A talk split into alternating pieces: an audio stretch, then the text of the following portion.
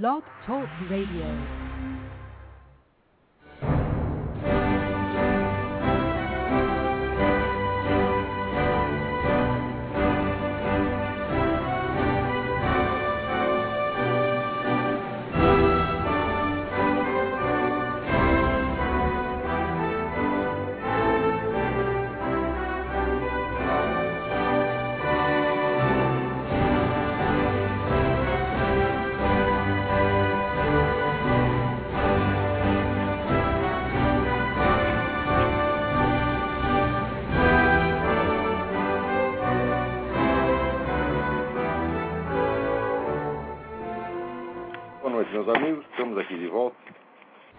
Sempre, começamos o nosso programa invocando a Santíssima Virgem Maria e o Santo Padre Pio de Pietrelcina para que roguem a Deus que nenhuma injustiça se cometa nesse programa.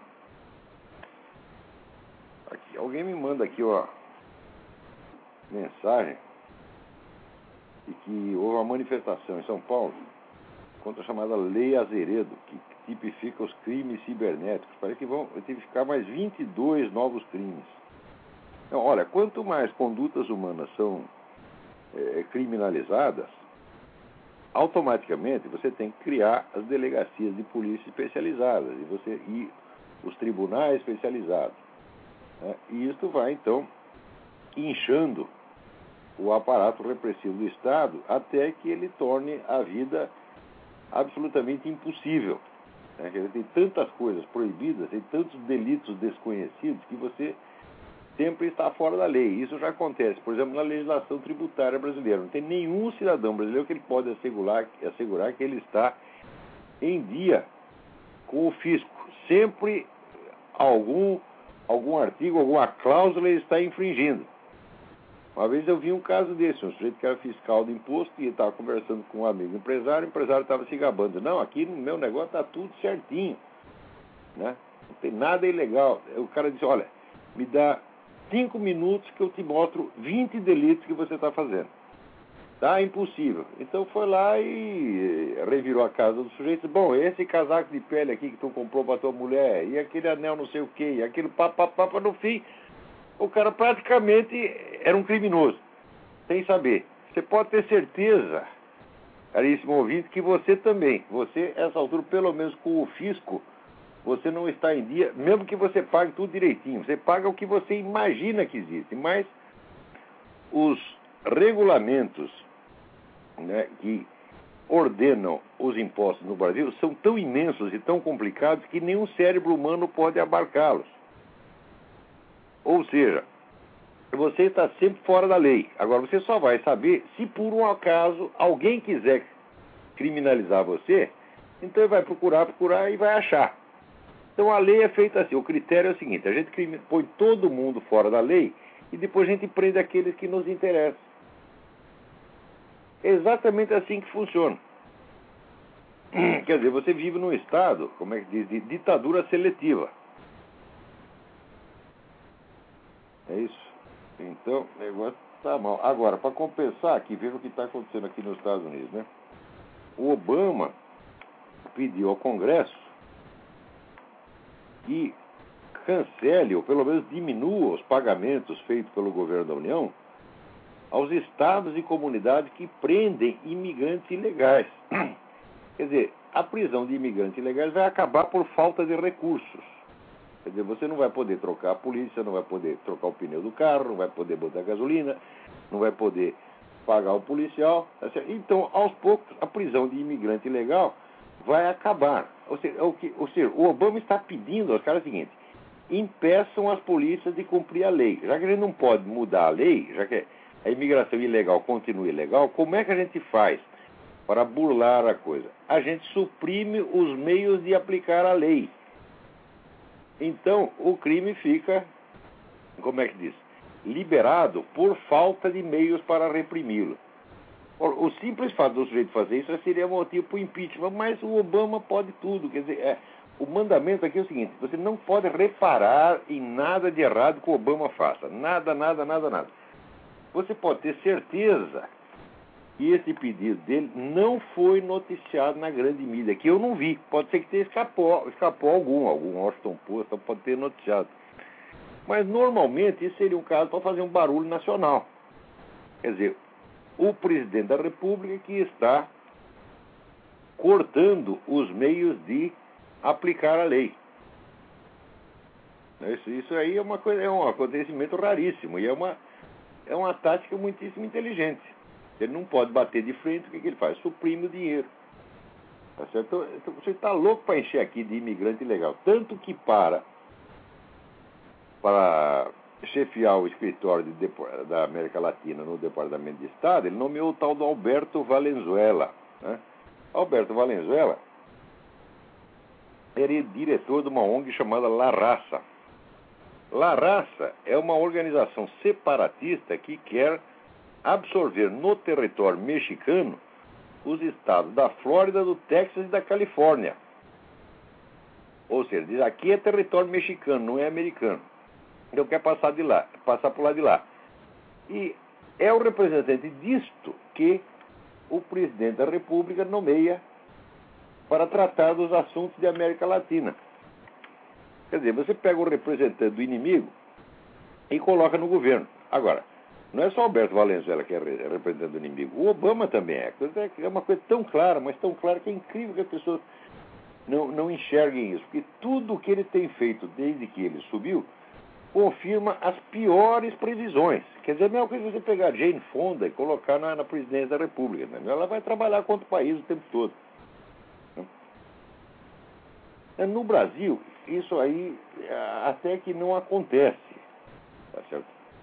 Você não pode dizer assim que o Lula o tempo todo trabalha contra o Brasil. Né? Porque não é, ali de fato não é a, a soberania nacional que está em causa. O que está em causa aí é a ordem jurídica. Então a função do, do Obama, do, do, do Lula, é ir solapando a ordem jurídica através vamos dizer, da legitimação das invasões de terra, através da, da omissão sistemática e deliberada, presta atenção, deliberada no combate ao narcotráfico. Eu, digo, repito, e se eu encontrar o seu Lula da Silva na rua, em qualquer lugar, eu vou dizer na cara dele: você não combate o narcotráfico porque você não quer. Não é porque você tem interesse financeiro na coisa que não tem, mas você tem interesse político, porque são os seus amigos das Farc, são os donos monopolísticos do comércio de droga no Brasil. Você não pode pisar no, pé, no calo deles, porque senão eles acabam com a sua vida. Então você não passa de um coitado de um sequestrado das Farc. Tem lá aqueles 7 mil que estão presos lá. Você é um deles. Você faz o que o seu chefe mandar. Tá certo? Isso é que a Farc não se brinca. Se você desagradar, eles acabam com você do dia para noite, então você está lá obedecendo. Sim, senhor, sim, senhor, sim, senhor. Tá certo? Então, enquanto isso, vai morrendo aí 50 mil brasileiros por ano, isso não tem a menor importância, ninguém nem liga. Né? No, no Brasil, assim, quando aumenta o preço de alguma coisa, todo mundo fica indignado. Mas se matar os caras, ninguém liga não. Entendeu? A vida já não vale mais merda nenhuma. Né?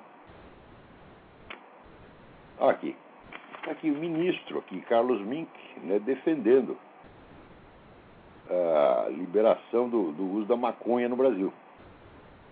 Ele diz, não, o consumidor não pode ser punido. igual mas que história é essa aqui? Pode comprar, mas não pode vender. Já viu que negócio é esse? Quer dizer, se um comércio é ilícito, ele é ilícito para os dois lados. É ilícito o sujeito que vende e é ilícito que compra. Agora, não, você pode comprar, você não pode vender. Fala, mas. É, quer dizer, é claro que o sujeito que diz isto. Aqui, seu Mink, o senhor gosta desse negócio de maconha. O senhor adora isso. A sua geração todinha, tá certo? que encheu de uma coisa. Eu duvido, eu duvido, eu não posso assegurar, mas eu duvido que o senhor já não tenha fumado maconha um montão de vezes. Tá certo? Eu confesso, nos anos 60 eu fumei duas vezes, achei uma merda, falei, nunca mais vou, né? Morava lá com os mineiros loucos que viviam fumando maconha todo dia. Um dia me, me deram um, eu fumei achei uma bosta. Aí insistiram assim, eu peguei o segundo, ah, isso aqui nunca mais, não, não é possível. Né? Então, mas todo mundo na época gostava dessa porcaria, eu sou também, tá certo? Então, o que o senhor quer, no fundo, é liberar o narcotráfico. O senhor sabe perfeitamente que é isso que o PT quer, porque liberando o narcotráfico, você vai legitimar as Farc, você vai colocar, transformar as Farc de uma organização criminosa numa entidade legal, legítima, respeitável. Não é isso que o Lula quer? O Lula não, já disse várias vezes, não, vocês têm que parar com esse negócio de guerrilha e passar para a política. Quer dizer, o sujeito matou já 30 mil pessoas, daí ele diz o seguinte, ah, agora eu não vou matar mais, agora eu quero ser presidente da República, tá bom? Então você é presidente da República, você é transformado em presidente da República, todos os seus crimes são esquecidos e você recebe o prêmio de todos os seus crimes. É isso que o Lula quer, é isso que vocês querem, tá certo? É, e, e, vem com esses. Daí, mas, mas, como fica feio dizer tudo isso logo de cara, vocês não dizem, vocês fazem isso. Né? Mas só declaram, evidentemente, uma parte do que querem. Não, nós queremos descriminalizar o consumidor, o consumo, não a venda. Ah, vai pra merda, vocês são hipócritas, né? Agora aqui, todo mundo está falando desse filme, né? Anjos e Demônios, que é a continuação do Código da Vinci, né? tirado do livro do tal do Dan Brown. Olha, esse filme eu não vi o filme ainda, eu, tenho, eu li um resuminho da história. E a história é assim, é como a igreja malvada né, organizou uma conspiração para matar todos os membros da Ordem dos Illuminati. Illuminati é aquela ordem secreta fundada por Adam Weishaupt no começo do século XIX, né, para derrubar todos os governos e instituir um governo comunista mundial. Né? Então, eu sei o seguinte, nesse negócio de teoria da conspiração, né, se você simplesmente disser que existe a ordem dos Illuminati, que ela existiu, mais ainda que ela continue existindo, todo mundo cai de pau em você, chama você de teórico da conspiração, já quer internar você. Agora, se você disser que, além da Ordem dos Illuminati, tem uma outra conspiração mais profunda para acabar com a Ordem dos Illuminati, ah, isso pode. E é bonito. Quer dizer, teoria da conspiração né, é loucura, é paranoia, exceto se a conspiração for da Igreja Católica. Tá certo? Daí, daí vale tudo. Quer dizer, foi a Igreja Católica que fez o 11 de setembro, né? É a, a Igreja Católica que vende droga para todo mundo, a Igreja Católica está espalhando a pedofilia para tudo quanto é lado, e agora a Igreja Católica está matando os coitados dos Illuminati, apesar de eles não existirem. Você não pode dizer que eles existem, mas pode dizer que a Igreja Católica os mata. Então, você veja que esse negócio ecumênico que tem hoje aí, na ONU, né, todo mundo hoje em dia é ecumênico, é assim, todas as religiões são iguais, mas algumas são mais iguais que as outras. Tá certo? Então, teoria de conspiração não vale, exceto se o conspirador for a Igreja Católica. Tem alguém na linha, hein? Alô, quem é? Olá, tudo bom? Fale mais alto, por favor, mas muito mais alto. Grite. Olá, tudo bom? Alô, quem é? Você viu que o Alan Kiss foi preso? Pois é, isso aí, olha, isso aí é um negócio muito interessante. Né? É, havia esse movimento lá na, na, na, na Universidade Notre Dame para impedir que a universidade desse um título de doutor honoris causa né, para Barack Obama. Bom, o doutor honoris causa se dá a pessoas que têm realizações notáveis no campo da ciência, da filosofia, das artes, etc, etc. Barack Obama é comprovadamente um analfabeto. Quer dizer que os trabalhos acadêmicos dele que conseguiram publicar, porque ele escondeu todos. Né? Todo mundo quer, vamos dizer que a gente acredite o seguinte, que ele é uma inteligência de primeiríssima ordem, um grande intelectual, mas não pode ler o trabalho dele. Só pode ler aqueles dois livros né, que foram escritos pelo tal do William Ayers, né? Ayers. É, os trabalhos acadêmicos sumiram, mas acontece que pela, pela Freedom Information Act alguém conseguiu cinco trabalhos. Os cinco trabalhos são medonhos, tem um erro de gramática em cada linha, uma coisa primária, podia ter sido escrito pelo Lula em pessoa. Tá certo? Esse sujeito ele é analfabeto como um búfalo, né? É uma coisa assim incomparável, um búfalo, uma galinha de Angola, um boi zebu, você está entendendo? É esse, vamos dizer, o grau de cultura do seu Barack Obama e do seu Lula juntos. Somos dois. Por isso que o, Barack Obama com o Lula teve que dizer, that's my man. Ah, esse, esse é o homem, esse é o cara. Tá? Claro, é o, seu, é o seu modelo. Tá? Agora, só que tem uma diferença. O Lula, pelo menos, não quer passar por intelectual.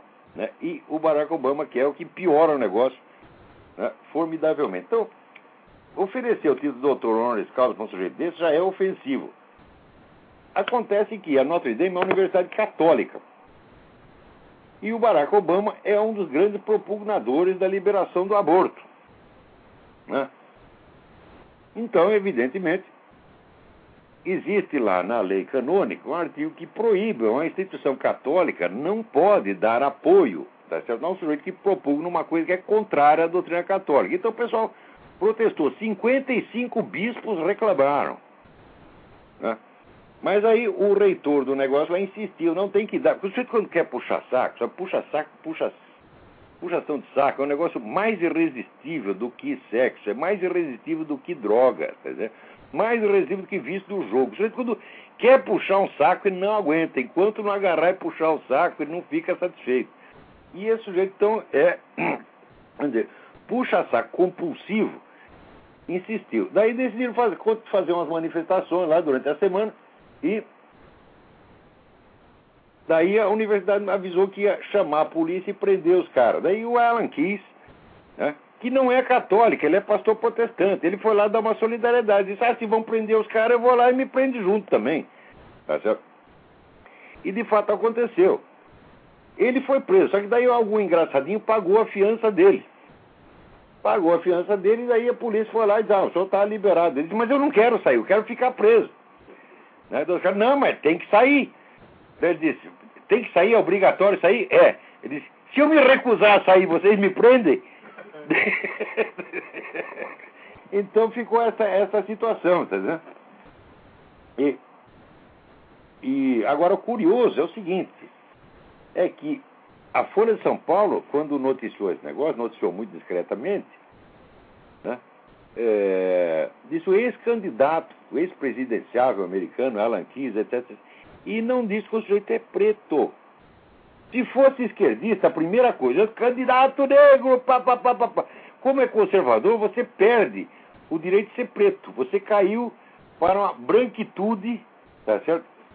Obrigatória. Então tá aí, você é conservador, você não representa a comunidade negra. Você está contra, você é do outro lado, você é um preto de alma branca, você é um traidor da classe.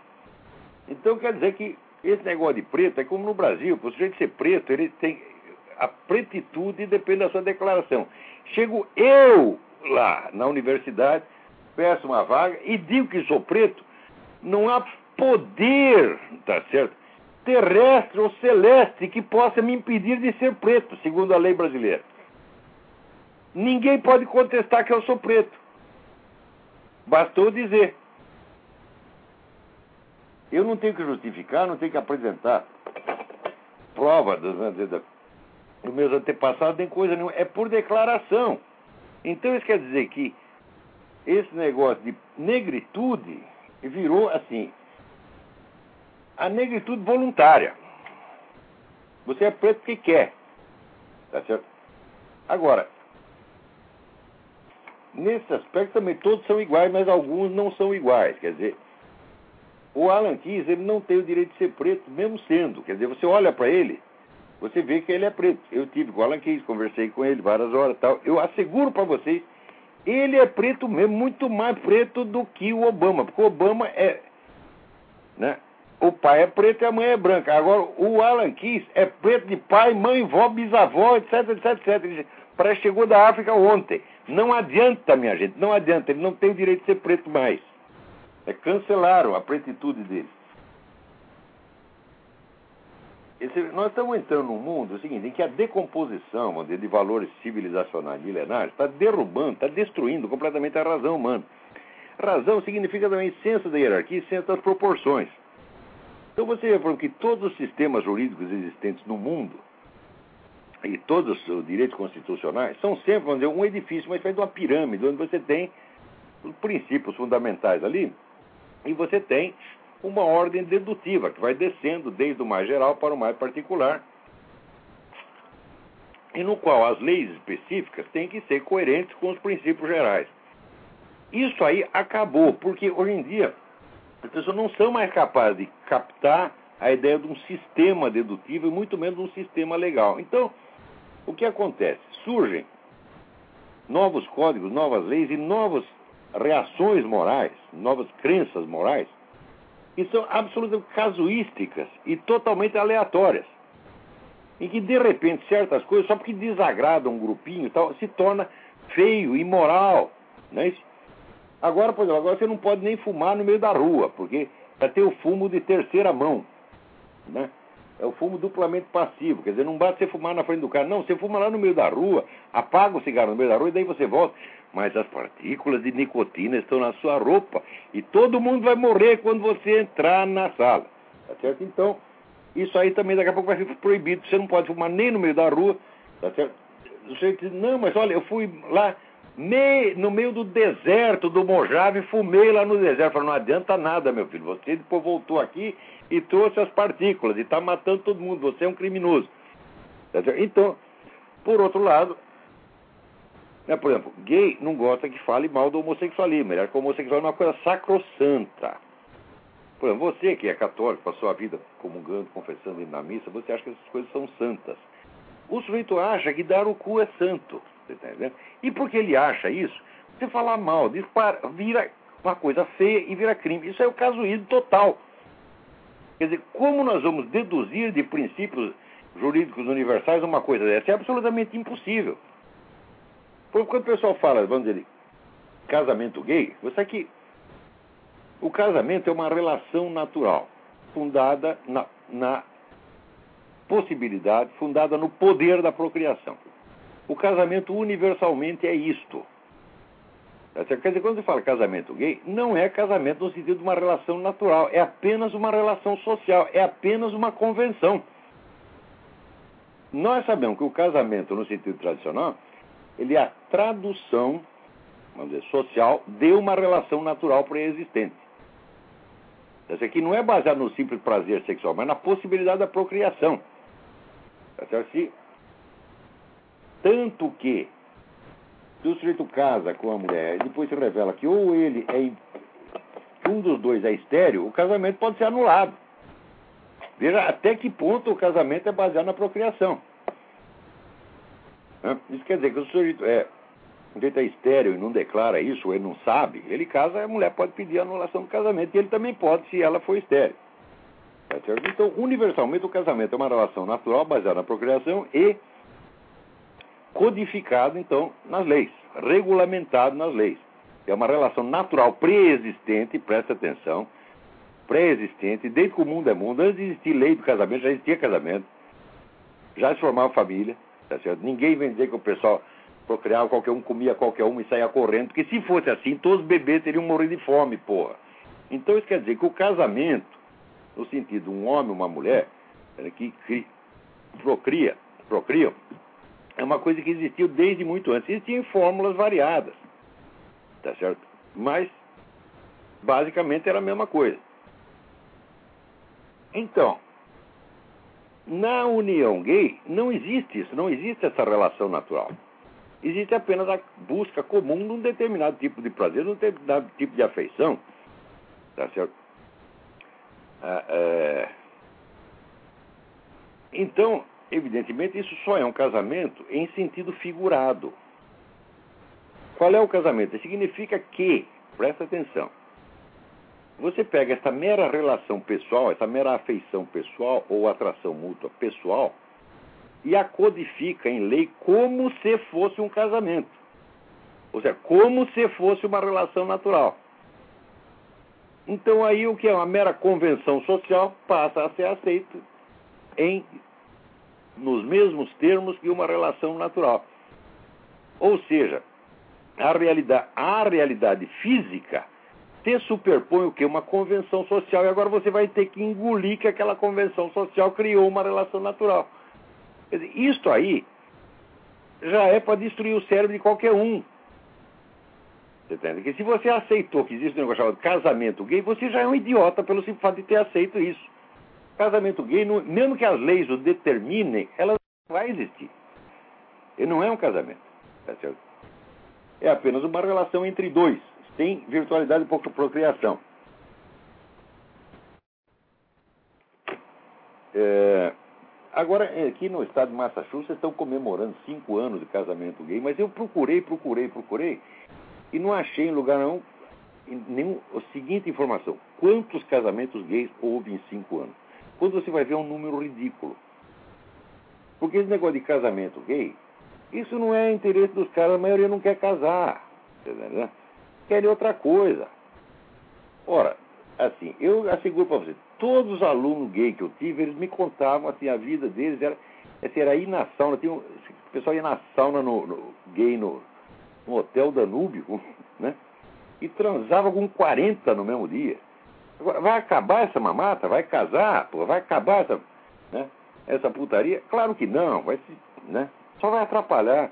Então o negócio de casamento gay é só uma questão de orgulho simbólico. O movimento gay quer impor aquilo, tá entendendo? Não é nenhum interesse objetivo deles. Do mesmo modo, a lei anti-homofóbica dos crimes, crimes de ódio, etc, etc. Tem aqui uma entrevista do Andrew Sullivan, é um dos grandes líderes do movimento gay internacional. Né? E ele diz o seguinte, olha que sujeito a verdadeira razão para a lei dos crimes de ódio não é defesa, não é defender do crime os seres humanos. Já existem leis que os defendem. Ele dá o exemplo, os assassinos do famoso Matthew Shepard foram perseguidos e presos e estão recebendo a punição total dos seus crimes. Quer dizer, qualquer gay que seja, gay ou não gay que seja é, vítima de assassinato, de roubo, de estupro, ele dá queixa e o assassino vai ser punido do mesmo modo. Então não precisa uma lei específica para isso. Então para que, que serve? Diz ele, é para o movimento gay né, sugar dinheiro. Eles precisam pagar as suas sedes maravilhosas. Peraí, tem alguém na linha aí? Mas eu não estou ouvindo nada. Alô? Alô? Quem é? Oi, Olavo. É André quem fala, de Americana. Oi, André, tudo bem? Tudo bom. É, Olavo, você estava comentando sobre essa perda do sentido de sistema do direito. Isto. Né? E é uma coisa que acontece muito forte aqui no Brasil, mas a gente percebe isso mais forte dentro da universidade. Né? Na pois PUC, não, São... está sendo mais burro, a mente dele está mais decomposta do que da pessoa comum. Você estuda Na- para ser mais burro. Na PUC São Paulo existe um negócio chamado direito econômico humanista, né? Que é ou capitalismo humanista, que é um capitalismo que seria iluminado pelos valores socialistas, né? Puta merda. E aí, e aí o- os professores que, que escrevem sobre isso, numa, numa, um dos professores que escreve sobre isso, na tese de livre docência, ele está citando os pensadores que seriam a inspiração desse movimento. Aí ele começa com Aristóteles, São Tomás de Aquino, Hegel, e ele termina no Barack Obama. Ah, um grande pensador, Aristóteles e Barack Obama. Puta Eu merda. nunca, eu nunca li nada que o Barack Obama tivesse Olha- escrito sobre esse assunto, mas enfim. Puta vida. Ca- Caramba. Né? Só faltam Aristóteles, Barack Obama e Emir Sader. Para completar. Talvez esses trabalhos acadêmicos do, do, do Barack Obama que ninguém conhece estejam aqui na PUC. Ah, deve estar escondido na PUC, né? É o único lugar onde foram lidos. Puta, é, os caras falam um negócio do direito achado na rua. É o direito achado na privada. E a privada é a cabeça deles. né? Direito achado na privada mental desses caras, porra. É, Olavo, O, o novo critério de moralidade é o seguinte: é aquilo que o grupinho não gosta, não é a maioria da população. Você pega um grupinho ativo, cheio de dinheiro, ah, nós não gostamos disso, então fica proibido. Fica, primeiro fica imoral. Né? Por exemplo, exatamente. ah, no, o sujeito não gosta, né? Não gosta que você faça piada de gay. Agora, poder matar os gays pode. Pode matar lá nos países islâmicos, que são aliados deles, né? Daí, sim. Ah, Outro dia chegou aqui um negócio, tem uma líder feminista no Iraque que está denunciando o que, que os radicais islâmicos fazem com os gays. Olha, é um negócio de uma crueldade. Os caras fecham o cu dos fulanos com cola. ah? Então eles não podem defecar por dias e dias e morrem. Os caras estão fazendo isto. Eu não vi nenhum líder gay protestar. Agora, se você faz uma piadinha, você diz que você é contra o casamento gay, ah, você é homofóbico, você quer nos matar. Quer dizer, como é que pode levar a sério essa gente? Esse pessoal não tem a menor consistência moral, não tem consciência moral nenhuma. São os egoístas, filhos da puta, que só pensam em dinheiro e prestígio. Agora, quando você vê os companheiros deles sofrendo horrores no Iraque, ou sofrendo horrores em Cuba, eles não falam nada. Por quê? Porque são aliados políticos. É, e é. funciona exatamente como aquele estímulo contraditório, de leis contraditórias, e aí fica impossível você formar um sistema jurídico, e aí o claro, sistema. Quanto mais contraditório é, melhor. governante quer que eles tenha. querem vencer no terreno da lógica e da argumentação. Eles querem vencer no, no terreno da psicopatologia, no terreno da influência psicopatológica. O Bom, é- é assustar e desnortear as pessoas até que aceitem tudo que vem da boca deles. Ou seja, É- esse diálogo com essa gente? Preste atenção, vocês que são, dizem que são cristãos, conservadores, liberais, etc, etc. Chega, chega de aceitar diálogo com essa gente. Nós temos que discriminá-lo. Não discriminar a conduta gay, porque o sujeito não é gay porque quer, ele é gay porque não aguenta. tá entendendo? Mas ninguém vira líder gay, vira ideólogo gay por compulsão. O sujeito está aqui dando o cu porque é compulsão, eu não aguento. A velha fantasia eu não aguento. Eu entendo isso, entendo, perdoamos, está tudo certo. Agora, mentir para tomar dinheiro de governo e para prejudicar os outros, isso não pode ser por compulsão, isso não é ato sexual, meu filho, isso aí é perversão da inteligência. Isso aí nós não podemos perdoar, não. Nós temos que denunciar esses camaradas 24 horas por dia, não como pessoas que têm ideias erradas apenas. Eles não são pessoas boas que têm ideias erradas, são pessoas más, são criminosos, são sociopatas. Tem que acabar o diálogo, meu Deus do céu. Porque se você olha o sujeito torto, ele diz que você está discriminando e perseguindo. Fala, bom, então é o seguinte, agora eu vou discriminar e perseguir para você perceber como é a diferença, meu filho. É, obrigado, então, Olavo. É, aqui uma, uma empresa, o sujeito chega aqui pedindo emprego, é, é, ele é gay, ele é não sei o que, tudo bem, não tem problema. Agora, se tu abrir a boca para falar dessas coisas, falar anti-homofóbico, eu te dou um pontapé no cu e tiro o seu emprego. Você vai, vai espalhar mentira na puta que eu pariu, não aqui. Você tá entendendo? Você faz a sua putaria lá na sua casa, não tem nada a ver com isso, tá certo? sim. Mas a putaria ideológica aqui dentro da minha empresa você não vai fazer. A gente tem que proibir, tem que reprimir essas pessoas. Tem que fazer elas se envergonhar da sua conduta.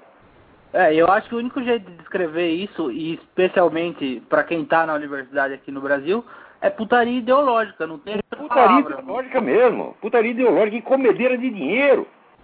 Esse pessoal só pensa em dinheiro, porra. É no caso da PUC do meu dinheiro, né? porque além de tudo é paga. Claro, lá é pago, e pago e bem pago. Agora você vê aqui, chega uma, chega uma, uma notícia aqui que a. a um, tem um órgão. Aqui, Comissão Pastoral da Terra é a terceira recordista de invasões no Brasil. Vamos continuar chamando esses caras de padre, de eminência? Eminência é a puta que eu pariu. Cardeal é a puta que eu pariu. Não se pode respeitar esses caras. É uma, é uma vergonha isso aí. Agora, se ele que é católico diz, não, nós temos que respeitá-los porque eles são príncipes da igreja.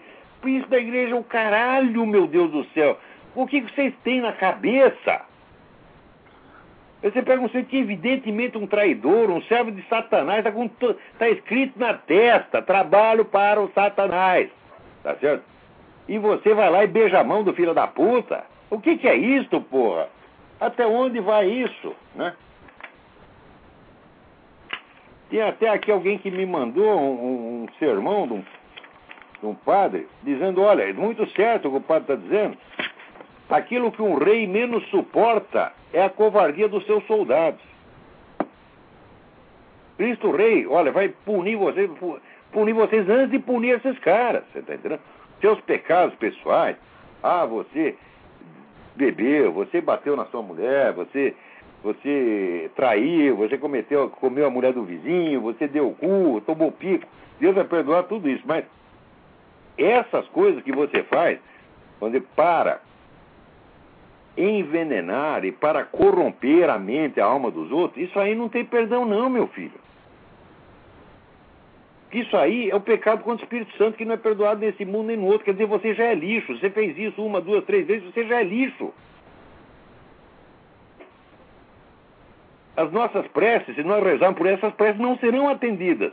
Já está dito o pecado contra o Espírito Santo, que é a recusa obstinada à verdade, o ódio à verdade, não será perdoado nesse mundo, então não adianta rezar por esse cara, é tempo perdido. O que, que tem que fazer com ele? Tem que dar um pontapé na bunda, mandar para casa, porra. Ah, falando nisso aqui, tá? Planet Parenthood abriu uma nova sede aqui do lado da nossa casa, aqui em Richmond. Ah, nós vamos fazer o possível para atrapalhar a vida deles. Planet Parenthood é a entidade criminosa que espalha, inclusive usando o dinheiro do governo, e acaba de receber mais dinheiro do Obama para fazer isso, espalha clínicas de aborto ilegal no mundo inteiro e depois denuncia que o aborto ilegal mata pessoas e que tem que legalizar. O que, que eles estão dizendo? Ah, se legalizar, eles vão usar técnicas melhores? Não, vão usar a mesma técnica, vai continuar matando do jeito do mesmo modo. Tá eles fazem isso aí no Brasil e não tem ninguém para fazer um inquérito, para criminalizar esses caras e para pôr na cadeia, que é o lugar deles. Peraí, tem mais alguém aí? Não? Alô, quem é? Olavo? Eu? É Fernando do Rio de Janeiro, tudo bem? Fernando, tudo bem? Olha só, você estava falando dessa, dessa questão do Obama enquanto inimigo da América. Certo dia eu estava vendo aquele programa do Bill O'Reilly na Fox News e naquela sessão de cartas, no finalzinho do programa, teve um cara que escreveu assim: é, Você está pronto para admitir que o Obama é um inimigo do país? Aí o Bill O'Reilly fez uma cara de assustado e disse: Não, não, que isso, ele apenas pensa diferente. Pois é, isso aí é que eu chamo de viadagem ideológica. O mas por que, que certos entrar, roubar, destruir assim? tudo? Ah, mas nós não podemos supor que ele é o inimigo. Ele é uma pessoa boníssima, apenas que tem uma ideia ligeiramente diferente da minha. Como é que é isso, porra? Você acha que aborto é uma ideia diferente? Ah, esse cara está espalhando dinheiro para fazer aborto no mundo inteiro. Não é só nos Estados Unidos. Isso é uma ideia diferente? Como ideia? Matar bebê mas, agora mas... é ideia? Isso não é ideia, isso é ato, porra. Mas tem muitos conservadores que pensam assim. Por que, por que esse medo de, de dizer a verdade? É alguma, algum problema dentro do, do, do, do, movimento conservador? Alguma... Eu acho que é o seguinte, eu acho que a cultura, a cultura moderna inteira é revolucionária. Toda ela. Tá? Você vai fazer três ou quatro séculos que é assim. Uhum. E resultado, a influência cultural ela é onipresente, ela penetra por todos os poros. E, sobretudo, ela coloca padrões morais, e ela cria símbolos de moralidade. Tá e, e projeta as virtudes morais em certos ídolos. E pronto, as pessoas se prosternam perante esse ídolo, porque esses ídolos são visíveis e Deus é invisível. Então é, é, é praticamente irresistível. Você, aqueles que se arrogam todas as virtudes, tá certo? Acabam funcionando mesmo como se fossem ídolos e totens. Então se tornam intocáveis. E os conservadores, no fundo, se sentem culpados quando eles pensam. Não é quando eles dizem, quando eles pensam alguma coisa contra esses caras. Como se uhum. Barack Obama fosse Deus, que sonda os rios e corações e sabe o que eles estão pensando. Então, o sujeito do recesso da sua casa, ele pensa uma coisa contra o Barack Obama, de noite ele tem pesadelo. Quer dizer, é uma influência psicológica muito profunda. Agora, Sim. Esse pessoal, tá, tudo, tudo isso é idolatria, porra. Você tá entendendo? É, porque a única coisa que eles conseguem dizer contra ele é que ele é socialista, quer dizer, não, não sai disso. Que socialista, né? Ele é um bandido, é um farsante, porra. O sujeito falsificou, falsificou até o alistamento militar dele. Quer dizer, como é que se aceita uma coisa dessa? Agora, acontece o seguinte, que esse movimento conservador, também você não pode, uma parte dos caras você não pode confiar, porque existe um negócio que chama CFR, Council on Foreign Relations, que é, uhum. dizem que é um think tank, mas não é um think tank, é a coordenação da política americana. Ninguém chega à presidência sem ter receber as bênçãos do CFR. O CFR foi fundado pelo Rockefeller para fazer com que todo mundo trabalhe pelo globalismo. O globalismo significa você destruir as soberanias nacionais e usando os instrumentos de cada governo para você destruir o próprio país e fortalecer as forças globalistas. Então, seja conservador ou seja esquerdista, Quem passou por lá está trabalhando por isso, porra. A não ser que seja um gênio, um cara muito esperto, e um homem que tem força, porque tem fé em Deus, como Ronald Reagan. Então ele passa por lá por dentro, engana todo mundo, como ele enganou, se fez de bonzinho, e quando chegou lá na presidência, ele fez o que ele quis.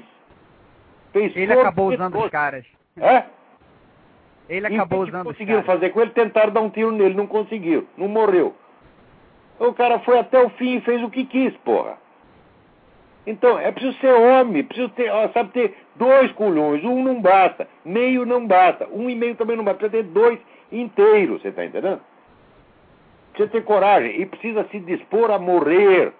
O Ronald Reagan provou isso aí. Se for preciso morrer, eu morro. Agora, tem o caso dos papas, né? Ah, por que, que o Paulo VI não está. Ah, porque senão vão matá-lo. Mas ele é papa, ele está lá para morrer pela igreja, meu Deus do céu. O Ronald Reagan, quando deram tiro nele, o que, que ele fez? Fez piada. Piada. Entendeu? Ele está indo lá para. Depois, ah, esqueci de abaixar. Porque nos filmes foi tá baixo, né? Que foi ter o tiro, né? Tiro no faroeste. Então eu esqueci de abaixar, levei o porra do tiro, tá entendendo? Então, é isso aí. Então tem que ser homem de coragem. Tem que enfrentar os caras mesmo, tá entendendo? Tá certo. Falou, Olavo. Obrigado, um abraço. Fica com Deus. Você também. Fica com Deus. Agora aqui uma carta muito interessante. Eu me chamo Eduardo Gaio e sou professor do Departamento de Clínica Médica da Universidade de Brasília. Para chegar ao cargo, segui a carreira acadêmica tradicional, fazendo graduação, residências médicas, mestrado, doutorado. Achava, como muito, que esse era o caminho a seguir para aprender algo. Acontece que há alguns anos percebi que estava sendo enganado pelas circunstâncias e pessoas envolvidas. Assim que eu conheci e li seus livros, aquilo que era suposição, o senhor tratou de elucidar e verbalizar com incrível lucidez. Acredito que foi o próprio Deus que o colocou no meu caminho e espero que seja verdade. E ainda posso salvar a minha carreira acadêmica construindo a educação verdadeira e eficaz dos meus alunos. Muito obrigado pela sua persistência em querer nos educar. Não sei se o senhor poderá me responder, tenho, tenho quatro perguntas a fazer. Há uma orquestração entre movimentos de esquerda, projeto de governo único, religião única, etc. Mas há um maestro, quem é ele? É um grupo de pessoas ou uma só pessoa? Olha, isso aí, Eduardo. A sua pergunta é mais difícil do que parece. Porque nós temos que ver que não existe ação histórica. Ninguém pode influenciar a história se as ações dele se prolongam apenas pelo prazo de duração da vida dele. A influência histórica é um negócio eminentemente póstumo. Então isso quer dizer que o indivíduo como tal, ele só consegue produzir efetiva ação histórica quando ele cria as condições da sua própria reprodução, por assim dizer. Então isso quer dizer que quem pode ser o sujeito agente da história? Só aquelas entidades e organizações que conseguem produzir ao longo de muitas gerações tipos que permaneçam fiéis aos mesmos objetivos. Então, por exemplo, as grandes religiões elas conseguem isso. Você vê, né, Moisés lá, cinco mil anos atrás, subiu lá no Monte Sinai, recebeu lá a lista dos mandamentos, então os caras estão faz cinco mil anos estão seguindo mais ou menos aquilo. Mais ou menos também, né? Tem uns que dão para trás, né? É, tem uns que saem, entra no Partido Comunista, né? O Partido Comunista mata um monte de judeu e depois vai lá pedir socorro na sinagoga. E o porra do rabino às vezes dá. Você tá entendendo? Mas, de modo geral, o pessoal está seguindo aqui. A Igreja Católica também tem a continuidade. A maçonaria tem continuidade. O Partido Comunista tem continuidade. Fora isso, não é possível. Então, vamos dizer, nenhuma ação humana histórica tem assim um maestro individual. Isso é impossível. Porque sempre tem que ter a continuidade. Então você tem que procurar, vamos dizer, as entidades que estão por trás disso. Você tem dizer, sociedades esotéricas que duram aí 300, 400, 500 anos e prosseguem naquele objetivo. Por exemplo, eu estava lendo agora mesmo sobre um tal, tal de Abade Roca. Abade Roca nasceu em 1830. O Abade Roca é ligado a todas as sociedades ocultistas esotéricas da França. Ele concebeu o plano de um concílio tá certo? no qual a igreja seria desde dentro é, transformada em outra coisa. O programa do cara foi todinho cumprido no Concílio Vaticano II, mas igual, igual, igual, igual. Através do que foi o Abade Rock fez? Não, ele fez isso dentro do contexto de uma organização ocultistas. Essas organizações ocultistas, esotéricas, tá? são coisas que merecem um estudo muito sério. Isso não é teoria da conspiração, não. Você vê, quando um historiador começa a atribuir tudo a forças impessoais, tendências históricas, ele está enrolando. O que existe é a ação humana. É? Que pode ser uma ação ostensiva ou discreta. Mas a maior parte das ações decisivas, elas não são públicas e nem são secretas, elas são discretas e difusas, de maneira que fica difícil para o observador leigo rastrear aquilo. É preciso muita pesquisa, você precisa ir lá nos documentos e aos poucos você vai juntando e vendo o que uma geração fez, o que passou para a geração seguinte, como é que foi fazendo. E assim essas linhas de ação se prolongam por 100, 200 anos. Né? Agora, dois. Que vantagens integrantes da KGB de décadas atrás colheriam de planos para duas ou três gerações futuras? Não é, não é só KGB aí, meu filho. Estou falando todas essas organizações. Não se trata propriamente de vantagem, é uma maneira de ser. Claro que vantagens o sujeito colhe, mas ele colhe desvantagens também. Por exemplo, Lênin, você pode dizer que a vida de Lênin foi confortável, foi uma delícia? Não, foi um desconforto, foi só sofrimento, só problema. Tá e quando chegou no poder, desfrutou do poder durante um ano e meio, teve lá um derrame, ficou paralisado na cadeira e não ganhou nada com aquilo. Por que, que ele fez isso? Ele não fez por vantagem, ele fez porque ele era assim. Essa ideia de que nós buscamos vantagens é uma ilusão criada pela, pela própria ideologia liberal, que todo mundo busca vantagens. Né? Eu digo, ora, o comportamento baseado em vantagens é mínimo no ser humano. A maior parte das coisas que você faz, você não faz por busca, por uma, uma, um cálculo racional das vantagens. Você faz porque é o seu hábito, é a sua maneira de ser, é a sua inclinação e assim por diante. Você age de acordo com aquilo que você é e não de acordo com aquilo que idealmente lhe traz vantagem. Você vê, o seu caráter, a sua maneira de ser é uma coisa permanente e real. A vantagem visada numa ação é uma coisa meramente hipotética. Tá certo? Se você fizer um cálculo de vantagem, quem diz que, mesmo sabendo a vantagem, você vai agir coerentemente na direção daquilo? Não, você não vai agir de acordo com a vantagem. Você vai agir de acordo com o que você pode. E o que você pode é determinado pelo que você é. Né? Três, essa gente toda é, é idiota e enganado é mal intencionado? As duas coisas. Dizer, a idiotice não é normal no ser humano. Tá certo? O normal do ser humano é ter uma inteligência normal e buscar a verdade. Né? Agora, a... não existe essa coisa, vamos dizer, do pessoa, pessoa boa, mal intencionada. Como é que sujeito pode ser bom e ter, ter má intenção ao mesmo tempo? Tá ah, ele é bom, mas ele está enganado. Como pode existir um homem bom que não tem amor à verdade? Como pode haver amor à verdade sem busca da verdade? Você vê, todas essas pessoas que participam desses movimentos, elas entram nisso quando tem 15, 16, 17 anos, não tiveram tempo de examinar aquilo nem por 30 minutos. E já aderiram e dão sua vida àquilo. Que amor à verdade tem esses camaradas? Nenhum, nenhum, nenhum. Eles têm amor ao seu próprio ego. Né, eu, quando era moleque, entrei numa organização comunista, entrei por quê? Porque era idealista, porque tal, né, queria salvar os pobres. Não, entrei por vaidade como todos eles. Eu queria ser alguém na vida, e ser no Partido Comunista me dava um certo reconhecimento entre os membros do Partido Comunista, me dava aquele sentimento de participação, aquele sentimento de patota, que é uma proteção psicológica formidável.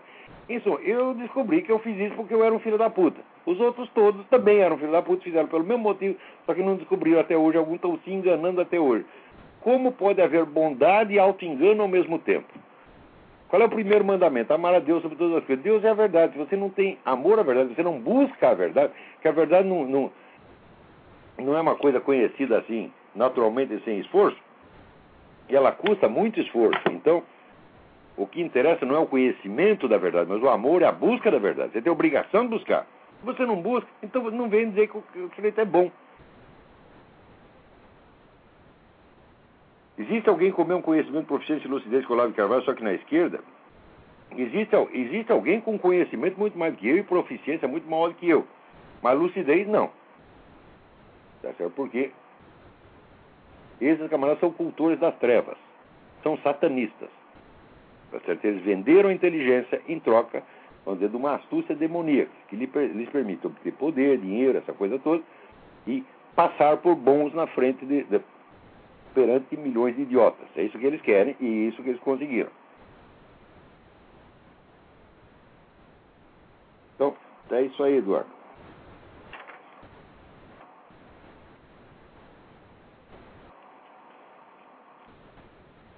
É.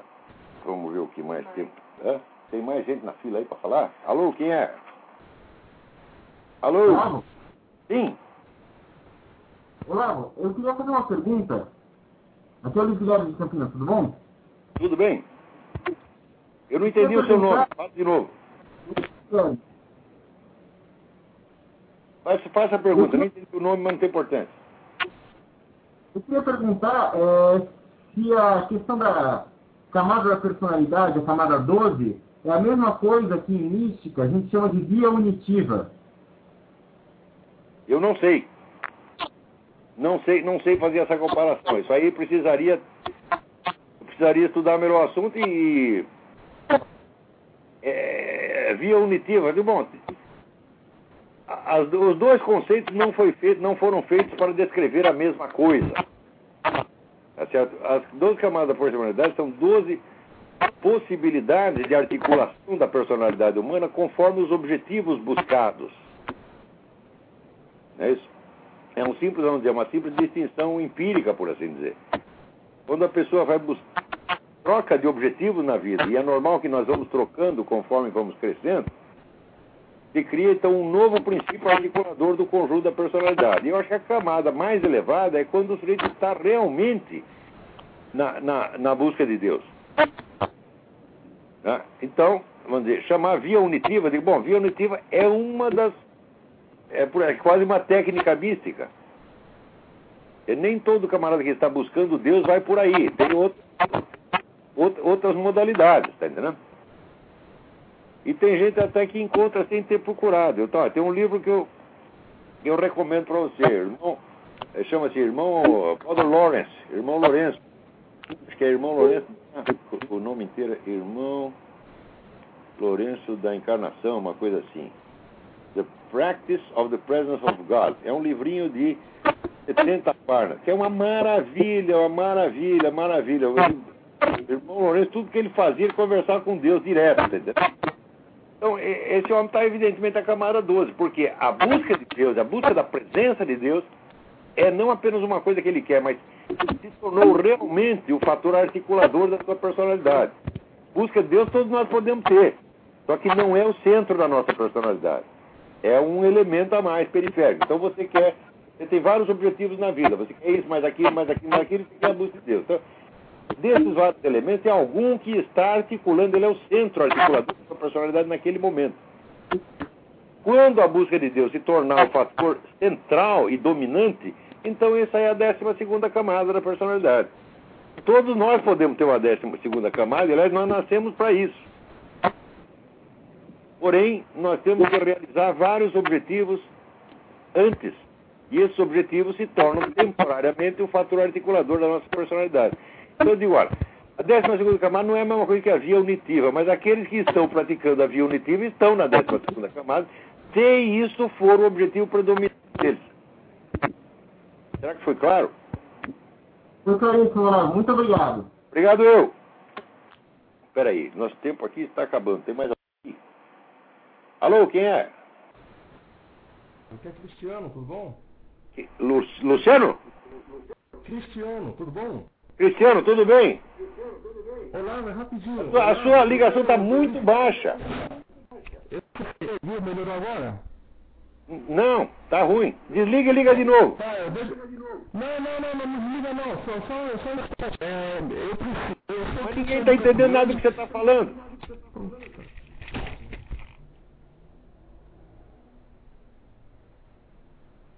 Então, enquanto isso, enquanto ele tenta ligar melhor aí, eu vou... A dona Maria Chauí vai lançar em agosto uma coleção com 41 fascículos sobre filosofia que será vendida em banco jornal. Então, 80 professores, oh, nossa, bem, olha aqui, 80 sujeitos para fazer 41 fascículos. 41 fascículos eu faço sozinho, dona. E quando você vai ver, olha, quer, quer apostar? Isso aí tem dinheiro público, tem não sei quantos patrocinadores, todo mundo vai ganhar o dinheirão e vai sair uma bela merda. Como saiu a coleção dos pensadores, feito para aqueles sujeitos que só entendiam de culinária. Tá certo? Então, tudo que esse pessoal faz assim, ajuda, com menos, olha, com menos de 80 autores eles não escrevem um livro, porra. Tem que ter 80 autores, todos eles subsidiados. Isso é uma vergonha, isso vai ser uma bela merda, tá entendendo? Que coisa. De 41 fascículos, 41 fascículos é serviço para uma pessoa. Um professor qualificado faz isso. Né? O curso de latim do Napoleão Mendes de Almeida tinha mais ou menos isso aí, 41 fascículos. Ele fez tudo sozinho. Aí ele lá e uma secretária, ele fez tudo aí. Agora, esses caras não entendem de coisa nenhuma, então precisa juntar 80.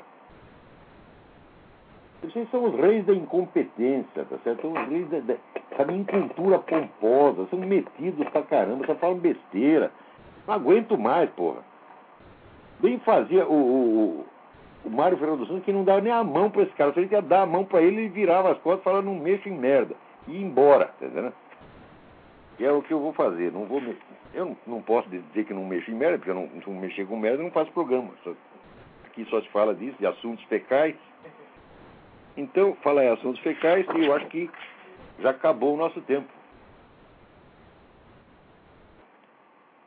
Né? Então, até a semana que vem e muito obrigado a todos.